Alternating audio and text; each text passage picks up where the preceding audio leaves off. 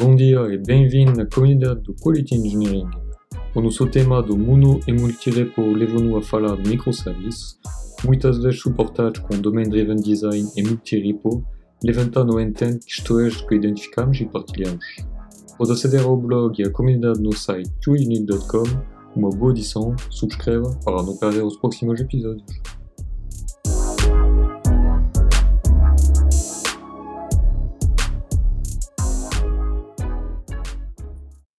Et tu, Philippe, na tua experiência, depois, por exemplo, eles, tu, tu já viste isso na tipo arquitetura distribuída com monorip?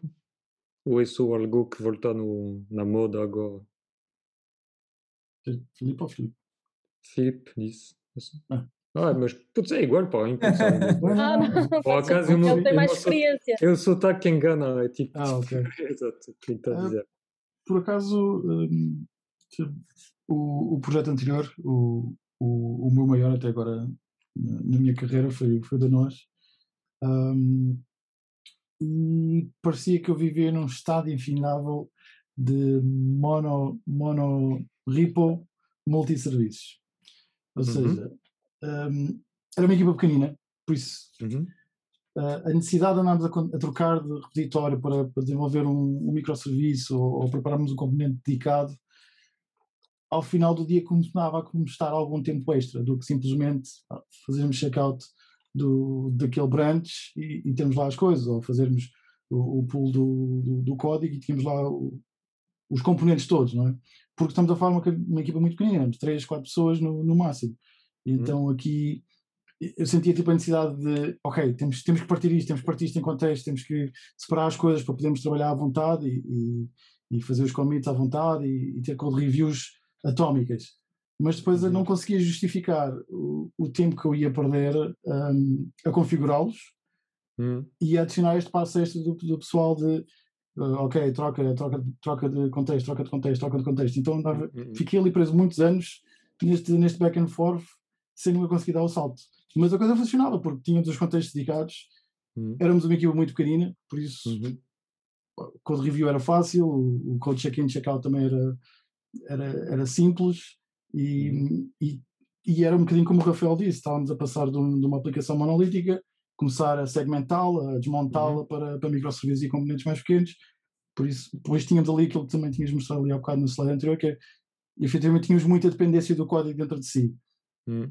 e também foi um dos motivos pelos quais nunca me, nunca me senti à vontade de partir para uma posição de multi-rip, era por causa das dependências dos objetos, ou seja, tinha muitos, muitos objetos, muitas, muitos contextos que eram partilhados entre os componentes e depois tínhamos aquela parte da replicação, não é? A parte de fazermos alteração aqui, temos que ir fazer alterações nos outros projetos Uhum. todos.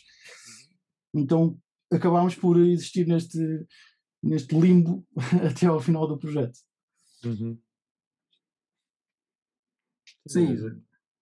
Sim, Compre compreendo isso porque nós tivemos isso. eh, nós do lado do front-end, eh, nós dividimos uma aplicação que era Silverlight, que eles tinham também Silverlight. Eh, nós dividimos aquilo em, pá, nós neste momento temos 19 aplicações Angular. Ou seja, conseguimos dividir em Uhum. multi-ripos, cada, cada aplicação tem sua repo. Ahm, e só que para isso também tivemos ir com o conceito dos packets das libraries. O Angular permite isso. Mas isto há sempre o trade-off, é, é como está a dizer, né? Hum. Consegues dividir estas coisas em pecinhos, depois, claro, vai facilitar todo, todo o PA, né? todo o code review, quando já são coisas mais pequenas, mais controladas. Mas depois, gerir, depois, neste momento nós temos ah, packets que são partilhados né? por essas várias aplicações, como dividimos isto, Uhum. mas havia muita coisa comum. E a maneira de nós interligarmos as coisas Uhum. ah, foi através dos packets, da- das libraries. Yes. Um, e só depois, por exemplo, queres atualizar uma, uma, um package, vais ter depois de ter essa preocupação que tens de fazer um update a todas as apps, neste caso 19 aplicações Angular. Uhum. Uh, por isso depois aí também vais perder mais tempo na, na, nessas no questões. update, não é? Exato. No update, exatamente. Uh, mas Vocês não, pode- vocês não implementaram nenhum distro ou um CNS, um coisa assim para, para ter os packages alojados e, e trabalhar com referências? Uh, nós, nós utilizamos NPM. Nós temos um repositório okay. privado, NPM. Uh, por acaso, nós, nós usamos o Azure DevOps. Uh, o cliente tem o Azure DevOps. E eles têm, dá para ter os, eles chamam os artifacts, a Microsoft hum. no Azure chama isso artifacts, e dá para ter, nós temos packets de NPM públicos, mas também temos os tais que nós criamos, que são privados, hum. claro. Um, e é que conseguimos gerir. Né? Aliás, uhum. tivemos que criar outro projeto Angular que basicamente faz isso, faz, uh, nós fazemos o, o pool de todos os packets, nesse, ou seja, aquilo é quase como fosse um, um projeto de packets.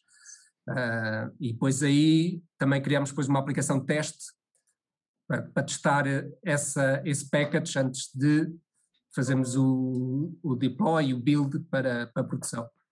Um, por isso conseguimos estruturar essas coisas, ou seja, neste momento uh, a coisa funciona.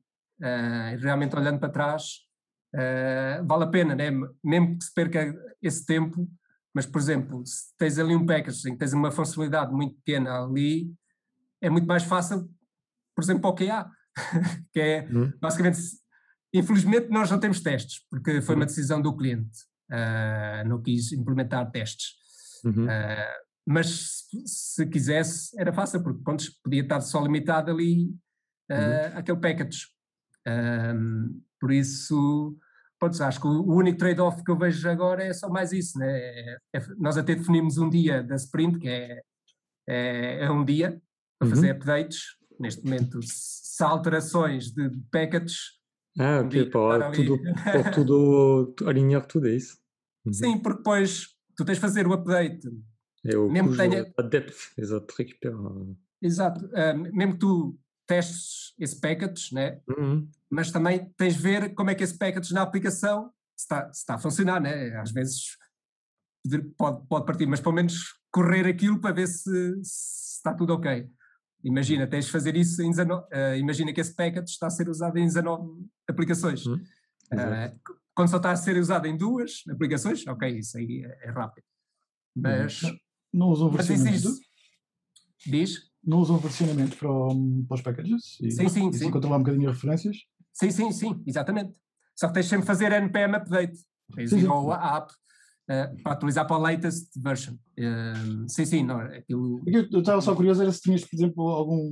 que isso aconteceu no outro projeto se uhum. tinhas algum momento em que tinhas tipo uns componentes desencontrados, ou seja, conseguiste ah, ter um sim. componente mais avançado e tinhas outro ainda numa versão anterior. Que nós, acaba por acontecer. Sim, estou a perceber, exato, exato. Uh, nós tentamos não, não, não chegar a esse ponto, mas pode acontecer. Uh, pode ser uma aplicação, mas nós, quando nós vimos, tentamos não partir o que está por trás, ou seja, para não termos aplicações, como estás a dizer, né?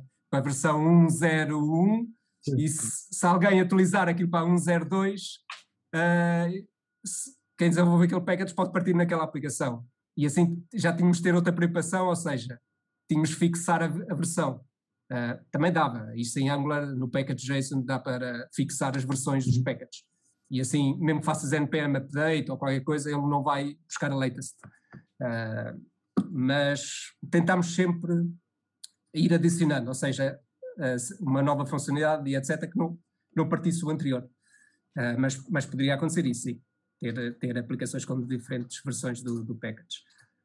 Um, pronto, acho que acho que também assim esta partilha também dá para ver a evolução pronto, de, de, de monorip, multirip um, mas infelizmente pronto, não, aqui o QA, uh, eh, o cliente também não tem não tem QAs uhum. uh, eles também também não, não tinham essa, essa visão. Mas acredito que isso no futuro também vai, vai chegar, mudar. É? Sim. Hum. Sim, porque então também a questão do versionamento dos testes e do, de, de gestão de repo de teste, não é? Não sei, Rafael, vocês como que... Vocês têm alguma guideline aí, por exemplo, do, a hum. parte de teste de microservices, etc. Se vocês estão a versionar os testes, estão a versionar isso com a aplicação ou estão a versionar isto à, à parte? Pronto, isso, isso é uma discussão eterna, eu acho que no, no mercado. É, na minha opinião, isso depende muito do caso, se faz sentido ou não. Eu, particularmente, uh, sempre que dá, prefiro ter os testes versionados dentro do, da aplicação, uhum. uh, de preferência estando no, uh, na mesma linguagem, né? os testes automatizados principalmente desenvolvidos na mesma linguagem que a, que a aplicação é escrita. E não sei, talvez ter, por exemplo, o, se for coberto por testes end-to-end, -end, que precisam levantar a aplicação e, e, e, são um pouco mais pesadas, digamos assim, ter isso hum. num repositório separado para conseguir levantar claro. toda a aplicação, os outros serviços e tudo mais. Exato. E conseguir fazer o teste corretamente. Hum. Ok. E, por exemplo, na vossa experiência, opinião, por exemplo, numa arquitetura microservice, normalmente há, há sempre, há sempre, depende como que está feito, não é? Mas acho que há, a nível de, de split ou de corte, não é? Temos o, tem, temos o, sistema IT global, não é? Depois o domain, não é? Do DDD, do Domain Driven Design, não é? Depois, dentro do domain, há aplicações, não é? Dentro das aplicações, há normalmente microservices, realmente são não é? Que, que até são quase parecidos com o que estavas a falar do início, Filipe, quase funcionam, não é? Sim. E aí, então, neste caso, vem a pergunta, não é? Se tu pour implémenter o microservice ou faz que faça um repo dedicado o microservice que é uma microfunção, não? Ou acham, acham não é? Que, qual trade-off, não é? A experiência tem a ter um repo por aplicação, não é? Quer dizer que se tem uma aplicação que tem 50 microservices, já é muito, mas 20 ou 10, não é? Um, o que é que acham? Se calhar que.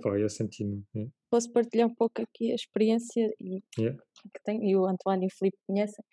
Uh, pronto, antes de falar aqui um bocadinho de microserviço, quando entrei para, para a La Redoute, uhum. comecei uhum. num projeto em que era o VCCRM e que tem um, um back-office, um, um, componente, portanto, é, há um componente que é o VC Service, que era um componente que demorava imenso tempo a fazer build, tínhamos uhum. que esperar imenso e depois quando alterássemos tínhamos que mudar as dependências e o deploy era todo manual, uh, tínhamos que pedir à equipa de ops para fazer o deploy e e, era perdíamos imenso tempo a fazer o deploy.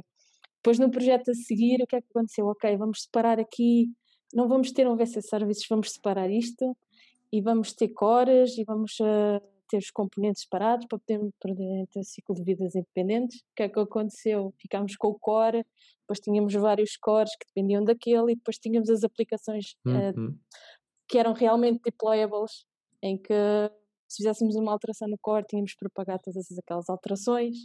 Pronto. Acabou também por ser divisão a mais. E agora estamos numa arquitetura mais microserviços, sim, uh, efetivamente com um repositório uh, para cada componente, não é? E como o António estava a dizer, temos o domínio funcional, dentro do domínio funcional vamos ter um, um repositório uh, para cada para cada componente, não é?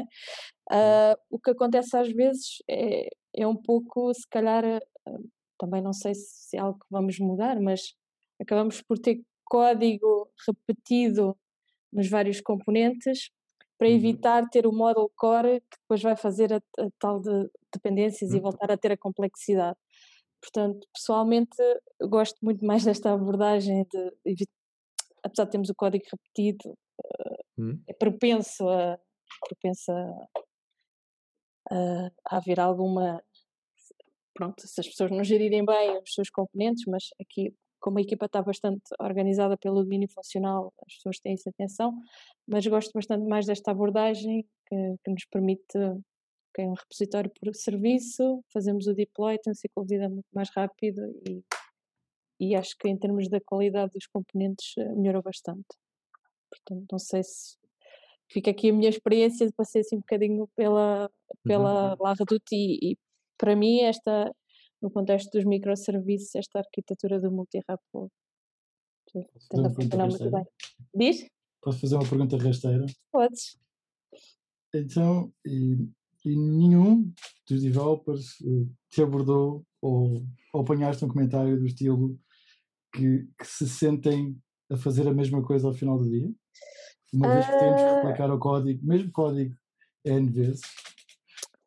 Hum, eles perguntaram uh, porque é que, por exemplo, certas eh, coisas que são comuns uh, não podiam estar num parent POM uh, e nós explicámos a, que nos tinha acontecido no passado e pronto, não sei se foi das pessoas em questão, aceitaram a justificação e que, ok, ok, faz sentido nesse contexto, uh, mas acredito que sim, que se calhar eles gostariam de algumas coisas pôr num, num core, num, num componente que é, que é comum. Obrigado pelo vosso tempo. Espero que essa partida de experiências tenha sido útil e seja acionável para vocês no vosso contexto. Podem encontrar o resumo desse podcast no site qinit.com com outros conteúdos. Podem ficar a par do próximo episódio só fazendo subscribes. Até a próxima!